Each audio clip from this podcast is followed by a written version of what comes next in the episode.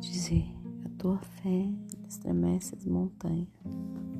Acredite que você pode conquistar tudo que você quiser na presença do Senhor Jesus. Ele é o único que pode fazer coisas infinitamente por você. Não duvide do amor do Senhor. Muitos podem não apoiar no caminho, teus sonhos, teus projetos, mas o Senhor, te apoia, Ele te dá força.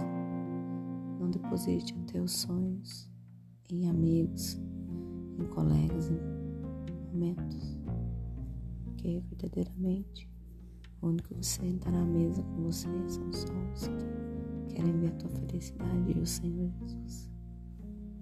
Que Deus abençoe.